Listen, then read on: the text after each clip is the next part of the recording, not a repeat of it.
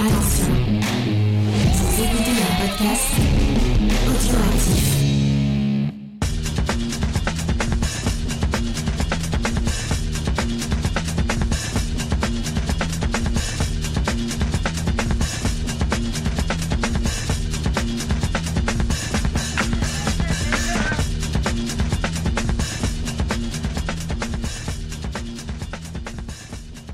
Bonjour à tous et bienvenue dans le podcast des réfracteurs, un podcast qui se retrouve une fois de plus sous les couleurs des Oscars. Vous le savez, pendant ce, mois de mars jusqu'à la cérémonie, euh, nous passons en revue tous les films qui sont nommés. Et quand je dis tous les films, c'est euh, presque absolument tous les films, puisque que ce soit à l'écrit ou à l'oral, euh, nous vous avons proposé un panel complet de ce qui fera cette cérémonie des Oscars qu'on espère prestigieuse. Et aujourd'hui, on se penche en compagnie de Grey Pigeon sur Power of the Dog, qui se fera partie bien sûr des favoris pour la statuette suprême. Comment vas-tu, Grey?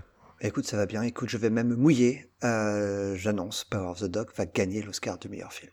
Ah, vous l'aurez entendu ici en exclusivité, et vous pourrez lancer des, des tomates à Grey Pigeon s'il a tort, sachez-le. On vous donnera son adresse à la fin du podcast. Alors comme d'habitude, petite précision en préambule, avant d'entamer ce podcast, on précise comment on a obtenu le film, et là on l'a obtenu par nos propres moyens, et puis on peut signaler à nos auditeurs grecs qu'il est disponible sur Netflix. Tout à fait. Alors avant de se plonger euh, dans ce qui fait le film, je vous rappelle à tous qu'en parlant des Oscars, il y aura un podcast spécial sur euh, notre site qui sera consacré à la cérémonie. On vous a incité à venir voter, à venir nous faire part de vos petits préférés pour qu'on puisse élire les Oscars du public nous aussi. Et on passera donc chaque catégorie en revue. Il y aura normalement Oracle avec nous et j'espère qu'on va bien s'amuser à cette occasion.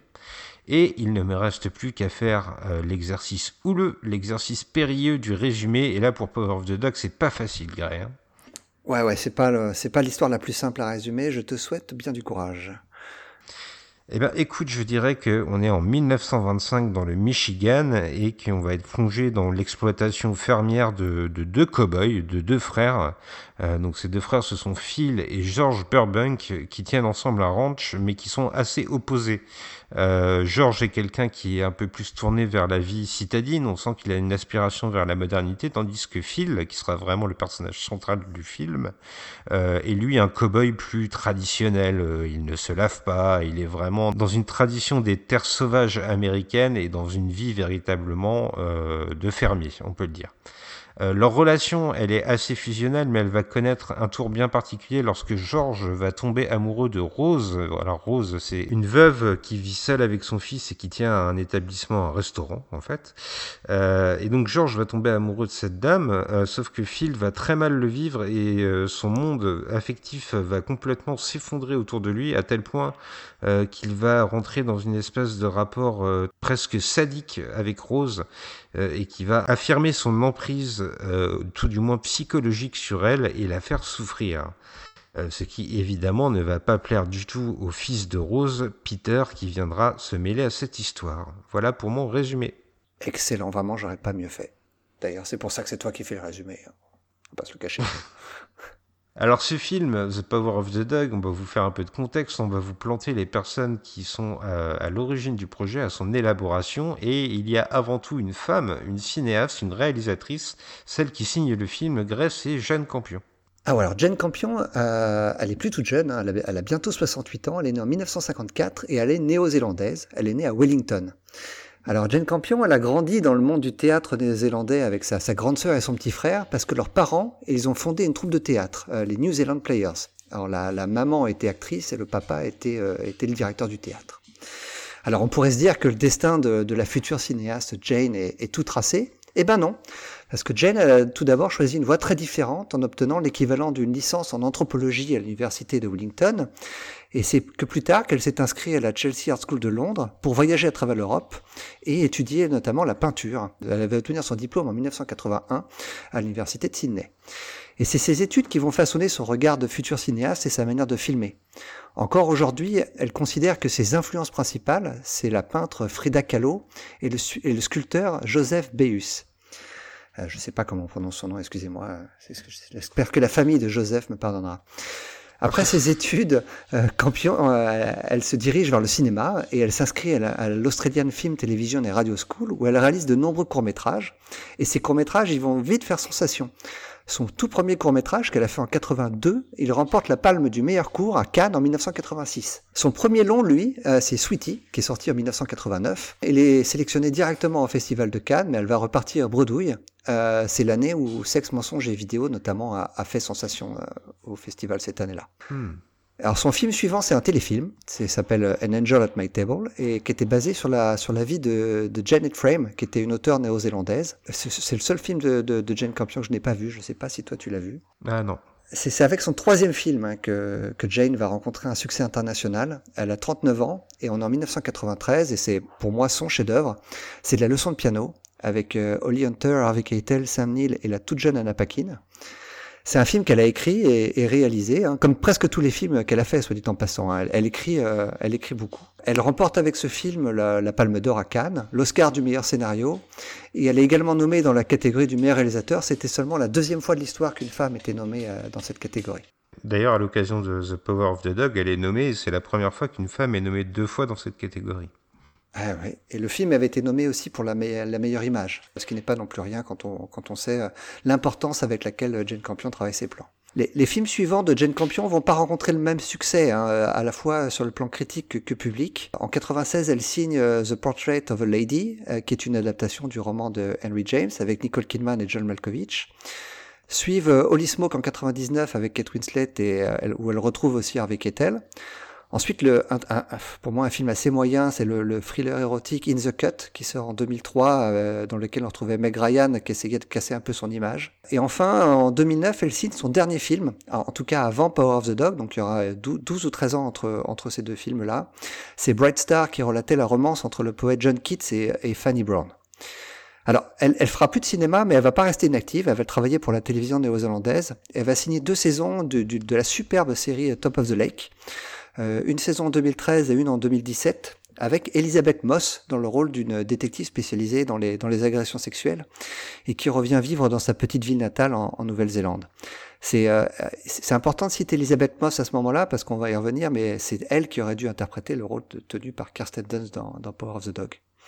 Hmm. Donc elle revient euh, donc Jane Campion en 2021 donc avec Power of the Dog, un, vraiment un très grand film et c'est le film qui nous réunit aujourd'hui. Oui, un film pour lequel elle va s'appuyer donc dans le rôle principal, le rôle de Phil que je vous ai détaillé tout à l'heure, euh, sur l'acteur euh, Benedict Cumberbatch. Euh, moi aussi, je m'excuse, il a un nom assez particulier, donc ma prononciation n'est peut-être pas celle qu'il préfère, mais bon, ce sera celle de notre podcast.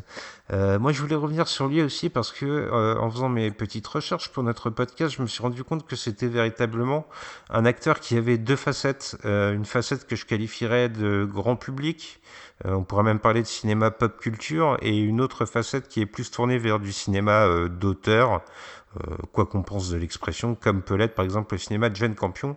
Alors quand même pour vous replacer un peu son cursus, euh, Benedict Cumberbatch, euh, il est né en 1976 et il suit un cursus d'art dramatique somme toute assez, assez ordinaire. il consacrera notamment sa, sa thèse de fin d'études au cinéaste Stanley Kubrick pour qui il a beaucoup d'admiration pas grand chose à signaler, si ce n'est peut-être que sa famille ne voit pas forcément d'un très bon oeil euh, sa future carrière d'acteur. Mais franchement, ça, Greg, je crois qu'à chaque fois qu'on se réunit pour un podcast, euh, j'ai l'impression que c'est comme ça qu'on plante le décor des futurs artistes. C'est une fois, c'est, une fois sur deux. Hein. T'as les, t'as les fils d'acteurs justement qui eux euh, sont un peu les enfants de la balle et qui, qui suivent cette carrière-là. Puis t'as ceux justement qui n'ont rien à voir avec ça et dont à chaque fois la famille essaie de mettre des bâtons dans les roues. Donc c'est le cas de Benedict Cumberbatch. Exactement. Il y a quand même quelque chose qui va marquer ses études et que j'ai trouvé assez intéressant, c'est le fait que euh, au milieu de son cursus universitaire, euh, il va prendre une année sabbatique pour aller enseigner l'anglais au Tibet et euh, donc il va se rapprocher pas mal de la culture bouddhiste. Alors il ne se qualifie pas lui-même comme un bouddhiste, mais il dit qu'il en partage une partie de la philosophie. Et c'est assez intéressant de voir que notamment la méditation est quelque chose qu'il pratique énormément. Et ça, ça va être important pour The Power of the Dog parce que c'est vraiment un rôle qui lui a demandé une concentration toute particulière. Euh, sur le tournage, on dit que Benedict Cumberbatch était tellement dans son rôle, par exemple, qu'il refusait qu'on l'appelle Benedict, son prénom, euh, mais qu'il voulait à tout prix qu'on l'appelle Phil, et il est même allé plus loin que ça. Euh, il a passé plusieurs jours sans se laver, comme son personnage. Bon, bah, ça peut sembler un peu dégoûtant, mais c'est comme ça. Il s'est aussi mis à fumer énormément, à tel point que sur le tournage, il a fait des intoxications de nicotine. Donc c'est véritablement le rôle poussé à l'extrême. Ah, c'est très méthode. Hein. Oui, c'est très méthode et je me suis demandé si ça- ces fameuses séances de méditation euh, ne l'aidaient pas à, véritablement euh, plonger dans son personnage. Euh, ça va aller à tel point que Jeanne Campion va même dire aux participants, toute l'équipe technique du tournage, en présentant Benedict Cumberbatch, que ce- cette personne est Phil. Vous allez travailler avec Phil. Benedict, lui, est quelqu'un de très gentil, mais vous ne le verrez pas avant la fin du tournage. Donc tu vois que c'est véritablement euh, un rôle fusionnel pour lui.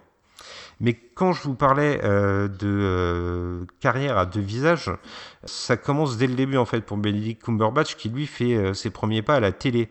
Euh, il va être nommé deux fois au BAFTA, la première fois pour son interprétation de Stephen Hawking dans un téléfilm de 2004. Alors, alors figure-toi que j'ai une petite anecdote à, à ce propos. Il considère que c'est le plus grand rôle qu'il a joué de sa carrière.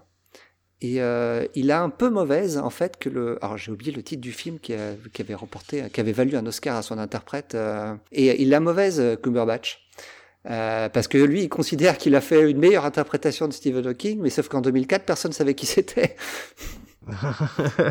Et c'est vrai, puis bon, euh, il a, il- les deux euh, œuvres n'ont pas eu la même euh, médiatisation. Euh, maintenant, si tu me demandais de choisir, je pense que je choisirais volontiers plus euh, Benedict Cumberbatch que Eddie Redmayne. Ouais. Mais bon, ça c'est une question de goût personnel. Et la deuxième nomination au BAFTA qu'il va avoir, c'est pour un autre téléfilm, c'est pour Small Island, qui est un peu plus anecdotique, mais qui reste sympathique. Mais la vraie explosion pour Benedict Cumberbatch, ça va venir en 2010 avec la série Sherlock, où il reprend dans une version modernisée euh, les traits du célèbre euh, enquêteur britannique. Et à partir de là, c'est vraiment euh, le moment où sa carrière décolle et où cette dualité dans ses choix de carrière va se faire le plus présent. Euh, D'un côté, Cumberbatch, il est capable de jouer euh, pour de véritables euh, réalisateurs confirmés, pour des auteurs, on pourrait dire. Alors, c'est pas son meilleur film, mais il est dans Cheval de guerre de Steven Spielberg. Il est aussi dans le 12 Years a Slave de Steve McQueen, donc des films qui ont une certaine ambition artistique poussée, dira-t-on. Souvent des films qui sont d'ailleurs dans le circuit des Oscars, puisque c'est ce qui nous réunit aujourd'hui. Mais c'est aussi quelqu'un qui est capable, par exemple, de jouer dans Star Trek Into Darkness ou dans Le Hobbit, où il prête sa au dragon Smaug. Donc vraiment là, un côté plutôt pop culture. T'as as un peu l'impression qu'il fait, euh, fait un peu le, ce que faisait Sean Connery à l'époque, un pour les studios et un pour moi, en quelque sorte. Hein. euh, Oui, Mais il il profite de, de sa notoriété pour probablement faire financer des films qui ne se feraient pas s'il n'y avait pas des, des acteurs de son envergure. Donc c'est peut-être un bon système au final. Oui, c'est vraiment l'impression que j'ai eue en épluchant sa filmographie aussi. Et puis, euh, il y a euh, deux années qui vont symboliser parfaitement cette, euh, cette dualité, comme je vous l'expose. Il y a l'année 2014, où là, il va jouer donc Alan Turing, le mathématicien, dans The Imitation Game, et où Benedict Cumberbatch sera nommé pour la première fois aux Oscars.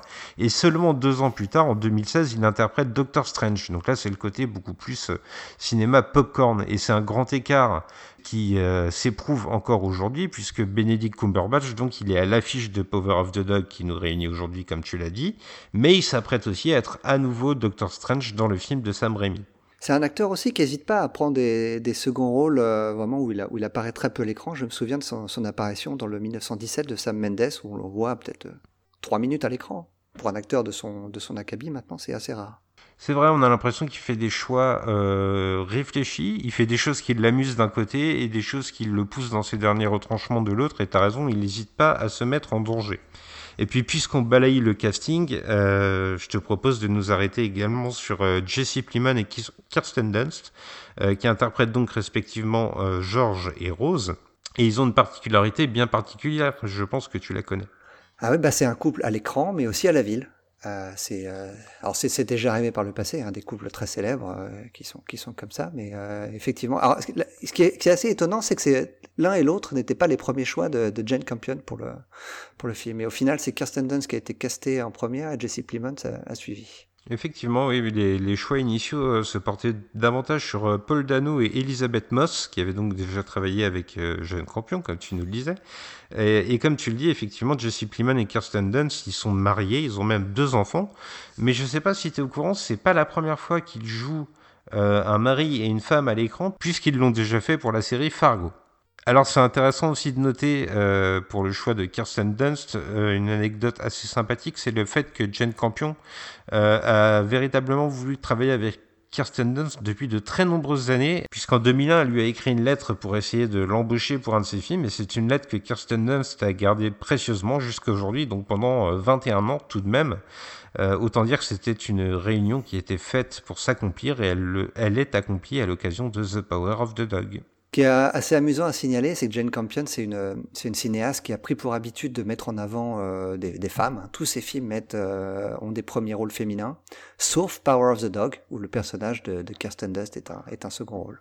Alors mon cher Gray, désormais je te propose de te plonger dans le film, et ce film, euh, pour moi, euh, c'est avant tout une époque, une époque euh, bien précise qui est placée bien spécifiquement sur la grande frise temporelle, c'est l'année 1925.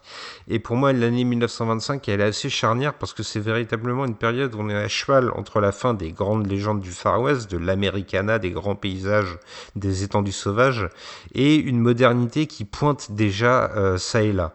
Et pour moi, ça c'est véritablement un des moteurs du film, et c'est quelque chose que Jane Campion cherche à nous communiquer dès le début. Pour cela, je m'appuierai sur une des premières scènes. Euh, c'est la scène où Phil, euh, en compagnie de George, mène des bêtes euh, dans les plaines sauvages.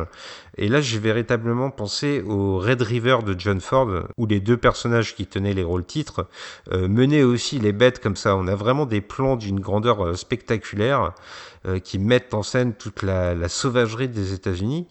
Et euh, en dehors tout de même de cette imagerie, on peut constater que ces deux frères, qui sont un peu opposés, euh, sont déjà en contradiction. Euh, Phil, qui est donc euh, ce, ce cow-boy un peu bourru, un peu euh, inscrit dans les traditions, dira-t-on, euh, il propose de camper et immédiatement George va se détacher.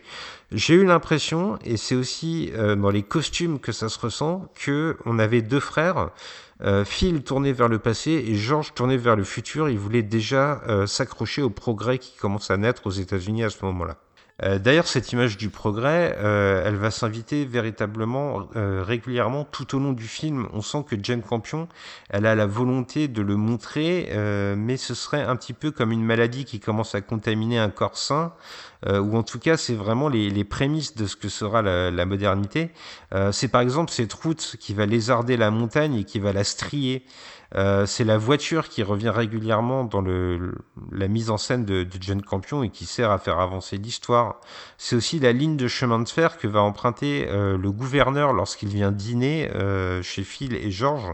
Alors c'est une scène assez importante. Le gouverneur vient dîner pour faire la rencontre de Rose, la nouvelle femme, femme de George. Et, et ce qui m'intéresse à ce moment-là, c'est que ce gouverneur arrive par train alors que Phil, lui, qui est aussi convié au dîner, euh, ne vient pas du tout parce que on lui a fait le reproche d'être justement un peu trop sale, euh, d'être trop ancré dans ses traditions et de ne pas prendre soin de, lui et de sa personne. Et on lui a fait comprendre que le fait qu'il vienne était souhaité, mais qu'il ferait mieux de se laver avant. Et ben là, on a véritablement l'opposition entre des personnages qui arrivent par la voie moderne et un autre qui reste en marge parce qu'il est ancré dans euh, une forme de passé, dans une Amérique qui est en train de s'évanouir j'ai eu l'impression en fait que Phil ne voulait pas se mêler au progrès. Alors une des choses qui devrait ancrer encore plus le film dans le passé, c'est l'image des ascendances paternelles ou maternelles qui devrait poindre dans le film. Après tout, on parle d'une histoire de famille en ce qui concerne Rose, puisqu'elle a un fils. Euh, mais on se rend compte en fait au fil du long métrage que Jane Campion euh, donne une image très fuyante de ce qui devrait être les pères, entre guillemets, euh, de nos personnages. Pour Peter, donc, le fils de Rose, euh, on évoque euh, un homme, mais euh, toujours de manière très cachée. finalement, on en sait très très peu sur ce géniteur. Et ça, c'est véritablement une volonté de Jane Campion, parce que je crois que dans le livre original, c'était pas le cas, Gray. Ouais, dans le livre, euh, alors je, je, ne l'ai pas lu, hein, donc je, je n'ai lu que des que des que des bouts de de, de, ce roman, mais apparemment donc le, le, personnage le personnage du père de enfin du mari de, de Rose, euh, du premier mari de Rose, euh, a trouvé la mort dans des conditions un petit peu un petit peu particulières, tant et si bien que alors on va, on va spoiler, euh, on va spoiler un petit peu ce qui se passe par la suite dans, dans le film. Mais donc le, le, le personnage du fils serait peut-être responsable de la mort du père. Voilà, il y a une volonté dans le roman euh, d'être plus exhaustif, mais Jane Campion, elle, elle choisit plutôt de substituer cet élément. Et c'est aussi quelque chose qu'on retrouve dans le rapport au père euh, et même à la mère, quelque part, de, de George et Phil, parce que euh, ils ont perpétuellement appelé leur, euh, leur mère euh, Old Lady, et non pas euh, Mom ou, ou Mommy. Voilà, c'est ça, la vieille dame, comme tu le dis. Euh, et euh, plus étonnamment encore, ils ne vont quasiment jamais faire référence à son homologue masculin, donc euh, au- à leur père. Pourtant, ce personnage sera présent à l'écran pendant la scène du dîner qu'on a euh, exposé, qu'on a commencé à exposer, euh, mais jamais il ne sera nommé vraiment explicitement. Lui aussi, il semble en marge de l'histoire qui se déroule, et pourtant, cette histoire, c'est véritablement une histoire de famille, et ça commence avec l'histoire de ses deux frères. Ah, tout à fait. Alors déjà, il faut, préciser qu'il y a une figure paternelle dans le film. C'est- celle du personnage absent, mais dont il est fait référence à de nombreuses reprises. C'est celle de Bronco Henry, qui est le, euh, la, la figure paternelle de Phil, en tout cas. hein. C'est le, le- le modèle qu'il a pris lorsqu'il a été, lorsqu'il a voulu apprendre son métier de cow-boy. Il a abandonné ses études pour devenir un cow-boy. Il a été pris sous la, sous la coupe de ce Bronco Henry, dont il ne cesse de relater les exploits à tout le monde, euh, sans arrêt. On, on- on reviendra sur lui. Alors, mais, mais Phil et, Phil et George, donc les deux frères, euh, ils ont, tu l'as dit au début dans ton introduction, ils ont une relation très fusionnelle, mais il y a un vrai rapport amour-haine entre les deux. hein. Il y a, un, il y a une ra- un rapport très clair de domination. Phil domine clairement George, se moque de lui à cause de son physique. Effectivement, George a un petit peu d'embonpoint, donc euh, euh, Phil s'amuse à l'appeler sans arrêt Fatso, donc le, le- le petit gros en quelque sorte. Euh, mais George, par contre, lui, on sent qu'il veut s'émanciper et qu'il a une espèce de, de domination sur Phil, sur Phil. En tout cas, il a une volonté de s'échapper de ce, de, ce schéma, de ce schéma complètement toxique. Il ne veut plus écouter Phil, il ne veut plus que ce dernier le, le martyrise, il le laisse faire, mais cela ne l'atteint plus, il ne le prend plus au sérieux. En fait, sa rencontre avec Rose va changer complètement euh, la manière dont il, euh, dont il accepte sa relation euh, avec Phil. Alors, il continue à vivre avec lui. euh, la maison leur appartient à tous les deux, donc ils vivent ensemble. Mais euh, il va faire sa vie de son côté. Tant et si bien que quand il épouse Rose, il n'invite pas Phil à son mariage. Euh, il le met au courant après, euh, après le fait accompli. Et c'est ça qui va provoquer euh, toute la rage de Phil envers George et surtout envers Rose. Phil va se venger de George en exerçant une espèce de domination maintenant sur, sur Rose. Il ne peut plus l'exercer sur George, donc il se venge sur, sur sa femme. Absolument, et puis euh, au moment où euh, Georges avoue à Phil qu'il s'est marié et qu'il ne l'a pas invité, euh, il y a un enchaînement qui est assez spécifique de la part de Jane Campion, c'est que immédiatement elle va proposer une scène très très courte mais très très violente euh, où Phil va maltraiter un cheval, euh, comme si euh, son schéma émotionnel, comme on l'a dit, s'était complètement écroulé. On le sent en contrôle euh, pendant toute la première partie du film, et c'est à partir du moment que Rose s'invite dans cette maison que Phil perd complètement le, j'allais dire perd complètement le fil de, sa, de son existence. Et il est, euh, il est perdu, et euh, le seul moyen qu'il a de se rattacher à ce qu'il est, euh, c'est-à-dire cet homme viril, cet homme dur, euh, c'est de devenir violent et de devenir martyrisant. Oui, parce qu'avant cela, il y avait une espèce d'union euh, avec son frère, comme on l'a dit. Euh, il y avait même une certaine promiscuité. Ils partagent la même maison. Euh, dans la scène d'ouverture, celle euh, suivant celle où ils, ont conduit les bêtes jusqu'à Bonport, euh, ils partagent même la même chambre d'hôtel, le même lit. Euh, donc il y a une vraie promiscuité entre eux. Et puis on sent bien que Phil est dans une espèce d'idéalisation de ce lien. Alors George s'en est détaché déjà au début du film. On, sent qu'il a mis une espèce de distance, mais Phil va par exemple euh, comparer les deux frères à Rémus et Romulus, donc les deux louves qui sont à l'origine de, la création de Rome, euh, comme deux frères qui seraient ancrés dans une sorte de, de légende, mais qui en fait n'a plus du tout cours. Et c'est à partir de là, à partir de ce schéma émotionnel qui s'est complètement effondré, qu'on arrive, euh, j'ai l'impression, au premier grand thème du film qui s'articule autour du sadisme dont va faire preuve Phil pour Rose, parce que ça va véritablement être des actes de torture psychologique qu'il va lui infliger. Ah, déjà, il faut parler de, Rose et donc de Kirsten Dunst qui, tient là un, un, de ses plus grands rôles. Euh, on l'a dit, hein, c'est un second rôle, mais c'est un second rôle essentiel au film. Et euh, Kirsten Dunst, elle a, euh, elle a une performance vraiment, euh, vraiment magistrale. Oui, elle offre vraiment un rôle de décomposition, comme j'aime dire des fois, pour le bon mot. Elle, elle, part dans des abîmes de mal-être. Elle n'est pas favorite pour l'Oscar, mais elle est nommée, comme les quatre acteurs principaux du film. C'est une particularité, ils sont tous les quatre nommés aux Oscars. Euh, ça va être dur pour l'obtenir, mais pourtant, euh, elle offre vraiment le meilleur d'elle-même. Et elle aussi, à l'instar de Benedict Cumberbatch, elle a vraiment dû s'immerger totalement dans son rôle. Entre les prises, par exemple, ces deux acteurs, Kirsten Dunst et Benedict Cumberbatch, ne s'adressaient absolument pas la parole. Et euh, donc son personnage Rose, du fait des vexations que lui fait ressentir Phil, va sombrer dans l'alcool. Et pour jouer ces scènes où euh, elle est censée être enivrée, ça c'est plus rigolo, Kirsten Dunst avait l'habitude de tourner sur elle-même euh, pour se donner le tournis. Donc euh, tu vois qu'elle est vraiment allée jusqu'au bout d'elle-même pour ce rôle. C'est rigolo parce qu'on a donc d'un côté Kirsten Dunst qui pour simuler la l'ivresse donc tourne sur elle-même, mais Lee Cumberbatch s'il doit jouer un alcoolique, je pense que lui finit la bouteille. Hein. parce que comme tu l'as ah, dit, comme tu l'as dit, il s'est empoisonné au tabac, donc j'imagine ce que ça donnait s'il devait jouer un alcoolique. indéniablement dans la première moitié du film, on va véritablement ressentir euh, le poids d'une espèce de toxicité masculine. Tout du moins, c'est comme ça qu'on l'interprète à ce moment-là du film. Les raisons vont se révéler un peu plus tard, euh, mais pendant la première partie, on a vraiment l'impression que Phil est là pour maintenir une espèce de de conditions de mal alpha qui exercerait sa force sur euh, une femme qu'il veut réduire à, la condition de larve. Euh, là où Jane Campion est assez intelligente, c'est que pendant la phase d'installation de son récit, on a l'impression que ça n'est que la résultante du fait que Phil est un cow-boy à l'ancienne et qu'il a probablement une mentalité obtue, alors qu'en fait on va vite comprendre qu'il y a des fêlures plus profondes. Faut, faut préciser aussi que Phil se comporte en mal alpha euh, avec Rose d'une manière très sadique, très difficile, mais il se comporte aussi euh, de la même manière avec ses, avec ses employés. Hein. Il est très directif euh, et il c'est le genre de c'est le genre de chef qui s'assoit en bout de table et qui euh, lorsqu'il lorsqu'il ouvre la bouche, tous les autres euh, tous les autres convives doivent doivent, doivent la fermer. Hein. Il est pas il est pas facile, il est facile avec personne en fait ce type. Et alors là, Grèce, c'est peut-être le moment de faire une aparté sur ce qui est, d'après moi, euh, la logique visuelle de, Jane Campion pour son film et son langage de mise en scène. Euh, il y a véritablement une opposition dans son film entre les scènes d'intérieur et les scènes d'extérieur. Les scènes d'extérieur, elles sont vraiment ancrées dans un esprit de plein air, une grandeur. C'est le cinéma de l'Americana. Euh, c'est par exemple cette euh, immense montagne qui se dresse face au ranch. Euh, on a vraiment un sentiment de liberté. Le film respire. Il y a beaucoup de mouvements latéraux, que ce soit soit la caméra qui, qui balaye un axe horizontal ou bien des personnages qui traversent l'écran. dans ces instants, on a vraiment l'impression que le film assume une certaine grandeur.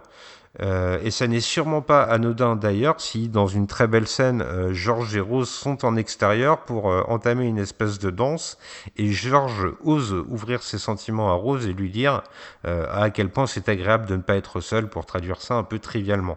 Moi j'ai eu l'impression que quand le film tourné à l'extérieur, il essayait de retranscrire une espèce de liberté. Et ben moi je vais parler des scènes d'intérieur au contraire, parce que je vais insister sur un autre point de la mise en scène de Jane Campion, c'est qu'elle filme des scènes euh, comme des scènes de films d'horreur, mais avec un point de vue inversé.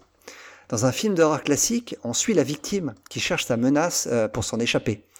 Et le spectateur, il prend forcément fait cause pour sa victime et, euh, et espère qu'elle, en tout cas, elle espère avec la victime qu'elle va s'en sortir.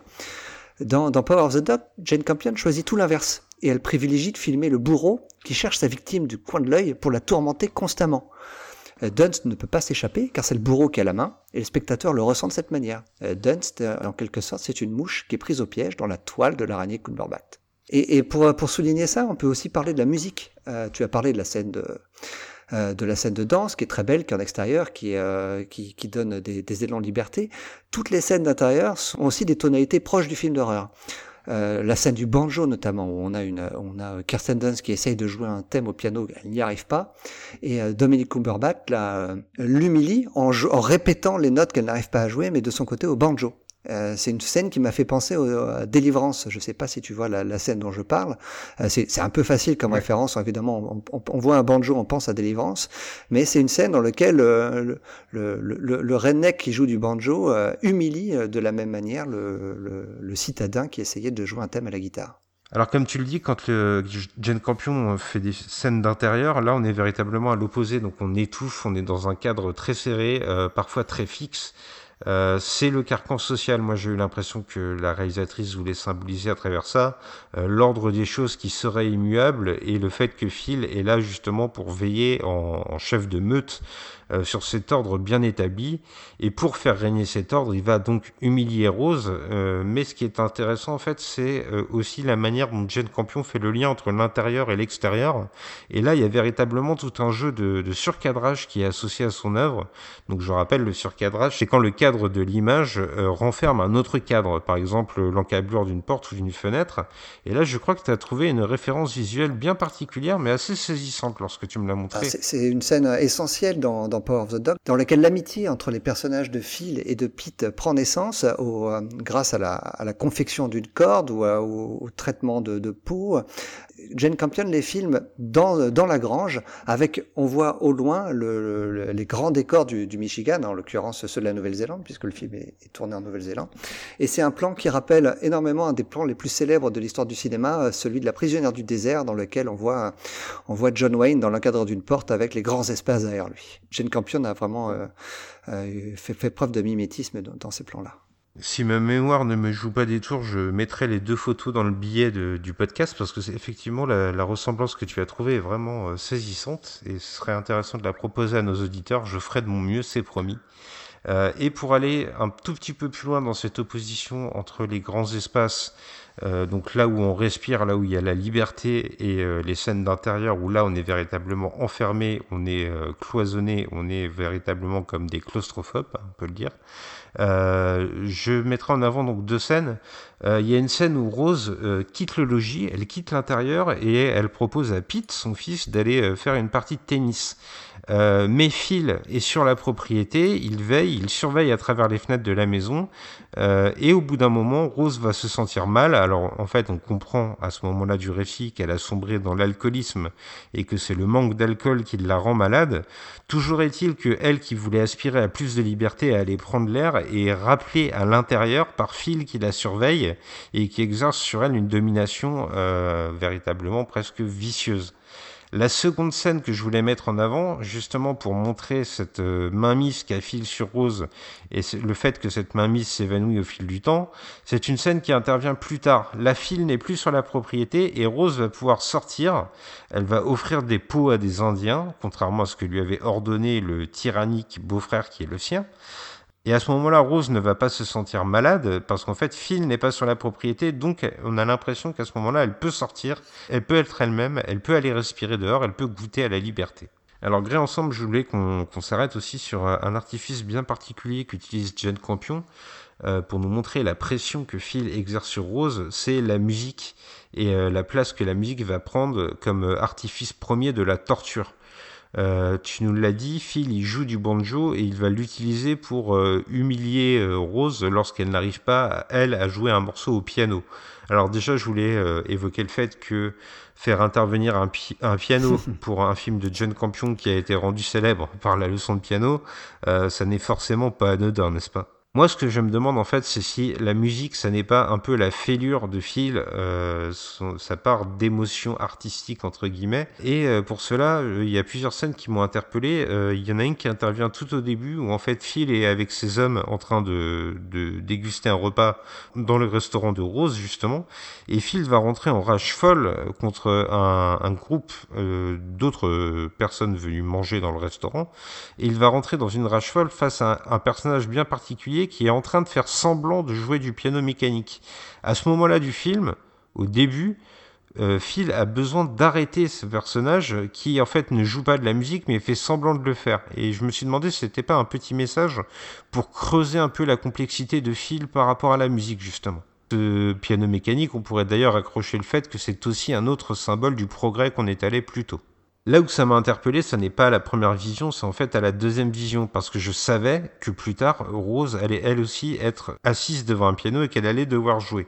Et là où j'ai trouvé une nuance, c'est que Phil cherchait à arrêter par tous les moyens le piano mécanique jusqu'à rentrer dans une rage folle, alors que Rose, il ne va pas l'arrêter. Il va l'humilier, il va le souligner avec son bon Joe le fait qu'elle n'est pas capable de jouer de la musique, mais que lui y arrive, mais il ne va pas l'arrêter. Il est juste là pour lui dire moi, je peux jouer cet air, je suis en maîtrise, toi, tu échoues, tu es une moins que rien. En fait, on a l'impression que ce qui devrait faire la sensibilité de Phil, son ouverture à la musique, là aussi, il le retourne, et Jane Campion le retourne pour en faire un artifice de torture. Et ultime digression autour de la musique, après j'arrête de vous barber, c'est promis, mais il y a le fait que euh, Phil utilise à partir du moment où Rose a échoué à accomplir son morceau de piano, il va utiliser le sifflement de ce petit air tout simple euh, pour euh, véritablement asseoir sa domination. Et c'est véritablement des instants qui résonnent comme des coups de fouet. Euh, il y a dans The Power of the Dog le fait qu'on peut maltraiter quelqu'un simplement avec un sifflement. C'est fait de façon virtueusement vicieuse, on pourrait dire en quelque sorte.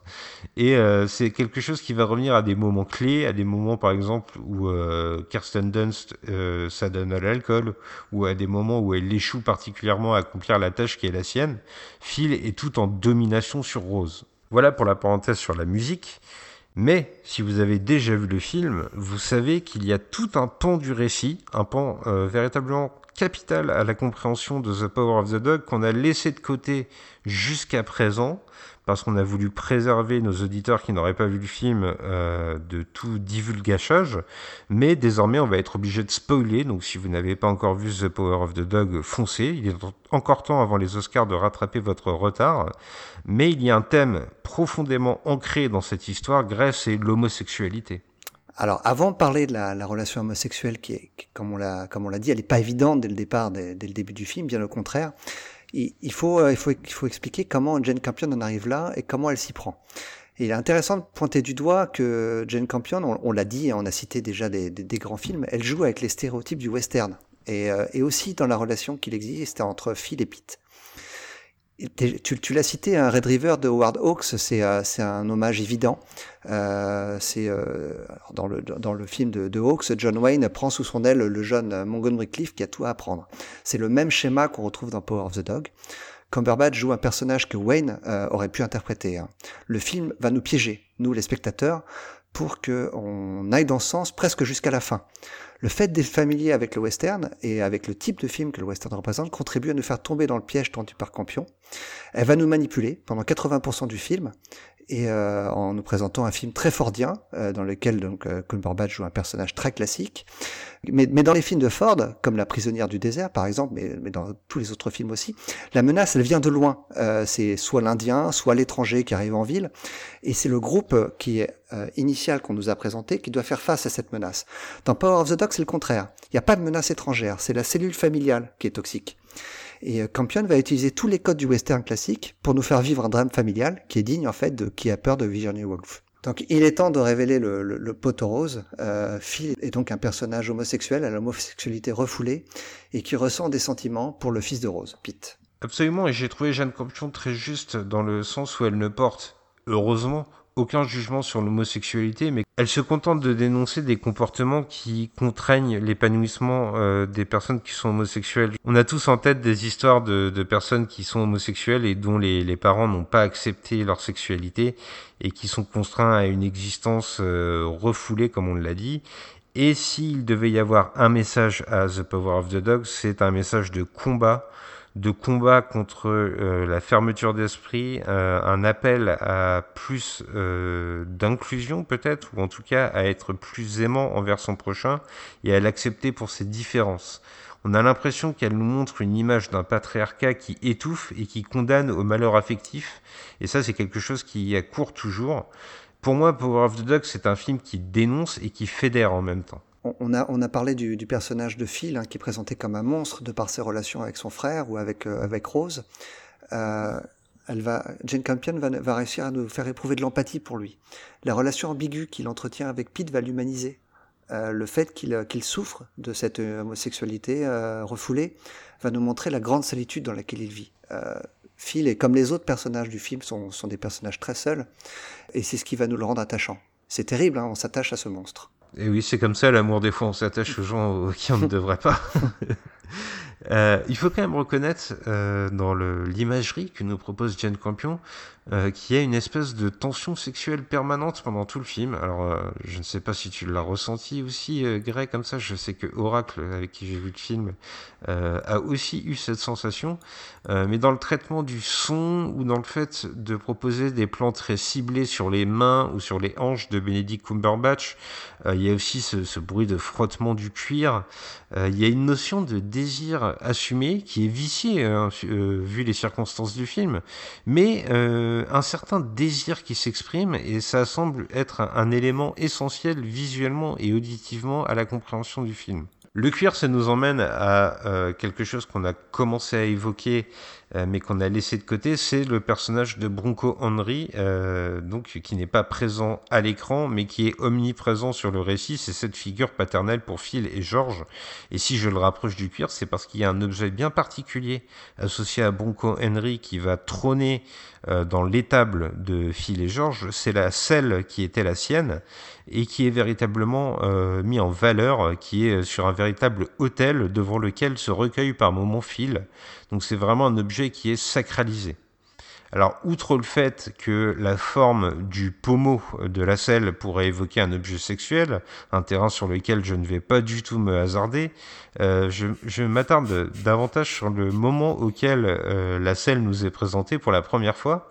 Alors, c'est un plan assez rapide qui intervient euh, entre un moment où Phil explose après avoir entendu George et Rose faire l'amour à travers les murs de la maison, et une autre séquence où il va être nu dans une rivière en train de se, euh, nettoyer.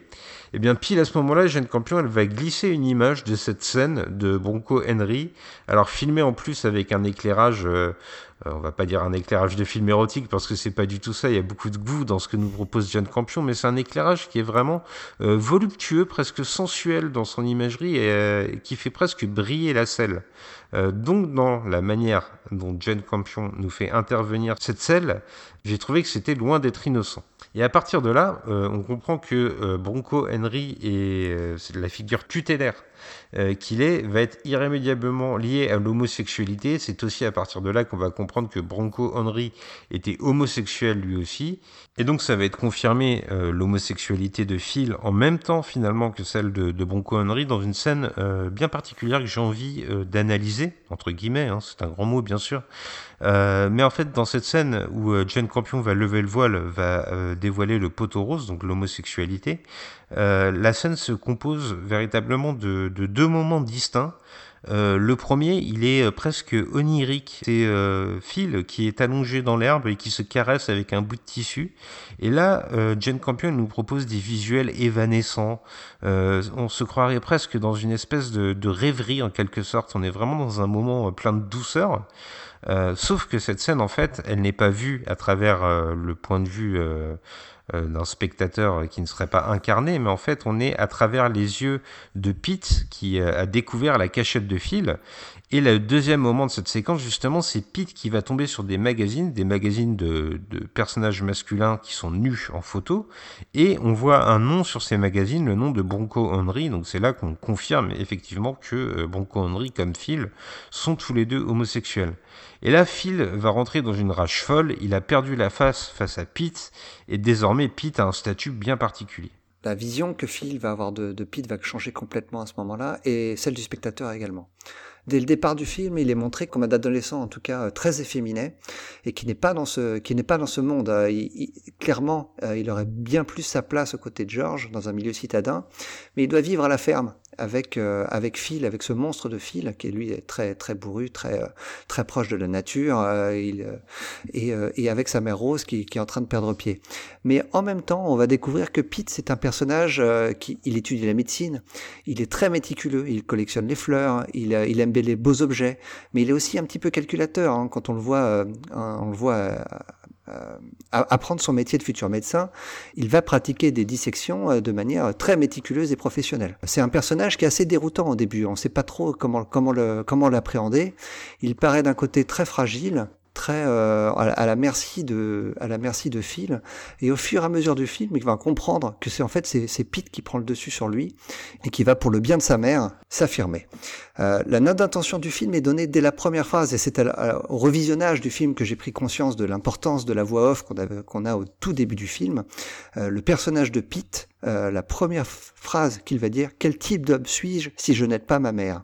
Quand on sait ce qui se passe par la suite à la manière dont, euh, dont le personnage de Phil détruit Rose, on comprend effectivement que tout ce qui va venir par la suite dans le comportement de Pete va être calculé pour, euh, pour protéger et pour faire en sorte que sa mère s'en sorte. Oui, c'est une, relation essentielle au film, en fait, le rapport de force qui est établi entre Phil et Pete et qui est mouvant tout au long du film, comme tu le dis, euh, c'est véritablement ce qui va servir d'axe à toute la partie qu'on pourrait qualifier de, conclusion du long métrage. Euh, mais c'est intéressant de voir que c'est des racines qui euh, interviennent très tôt dans le film. Euh, on peut se demander euh, si le conflit entre Pete et Phil ne naît pas dès les premières scènes, on peut même en être sûr à vrai dire. c'est une scène où Phil va humilier Pete, il va l'humilier en tournant ridicule des fleurs en papier qu'a confectionné Pete dans le, restaurant qu'il tient avec euh, sa mère Rose, et où il va aussi se moquer de sa façon de, tenir son torchon qui est un peu à l'image d'un serveur d'un grand restaurant. Euh, moi, je me suis demandé en voyant ces images et en voyant ce rapport de force initial où Phil est en dominateur, en mal alpha, comme on l'a présenté plus tôt, euh, s'il n'y avait pas une façon pour Jane Campion de dénoncer ces personnes qui créent le refoulement, c'est-à-dire que Phil a souffert de, on le sait à la fin du film, on saura que Phil a souffert de sa condition d'homosexuel qui ne peut pas euh, vivre euh, ce qu'il est au grand jour. Et finalement, il y a quelque chose de très désespérant à voir que lui-même qui a souffert va créer un personnage qui souffre à son tour. Il y a une espèce de haine qui se transmet de génération en génération et qui fait souffrir tout le monde au final. Jane Campion joue avec les codes pour nous manipuler, nous, le spectateur.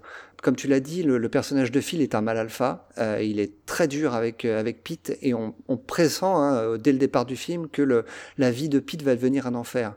Et en fait, euh, euh, c'est tout le contraire qui se passe à la fin du film, où c'est Pete qui s'en sort vainqueur, et, euh, et, Jane Campion a tout fait hein, euh, pour, nous, pour nous cacher ce rapport de force qui va s'inverser au fur et à mesure du film. Même quand la, la, la réalité nous saute aux yeux, le, la, la, grande victoire de Pete sur Phil, on a encore du mal à y croire. On a tellement été, été bercé par cette supériorité supposée de, de Phil qu'on a du mal à croire qu'il puisse tomber pour un être qui paraît aussi faible que Pete. On peut quand même se demander si Phil ne se reconnaît pas chez, chez Pete. Euh, il y a quelques éléments que dispose Jane Campion dans son film qui peuvent euh, nous interpeller. Il y a le fait, par exemple, que Phil, donc ce cow-boy, je le rappelle, euh, rural à 100%, qui vit la vie sauvage américaine euh, jusqu'au bout des ongles, euh, il y a le fait que dans une ligne de dialogue, on nous informe qu'il a été diplômé en lettres euh, à l'université de Yale, donc la très prestigieuse université.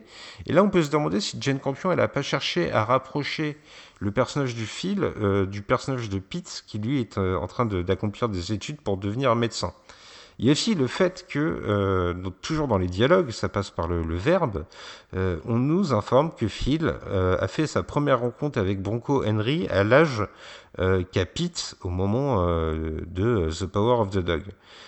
On a l'impression que Phil se reconnaît dans Pete, mais que Pete ne se reconnaît pas dans lui, et que finalement la seule chose qui les unit, c'est le fait que tous les deux voient l'ombre d'un chien sur la montagne et c'est quelque chose qui les unit et c'est ce qui donne son titre au film. Donc. Ce, qui, va faire tomber Phil, hein, c'est son, son arrogance, le fait qu'il se soit reconnu dans Pete et qu'il reconnaisse la relation qu'il a eue avec Branco va le faire tomber puisqu'il va être persuadé que Pete va avoir la même relation avec lui qu'il a pu avoir avec Branco et c'est là qu'il se trompe.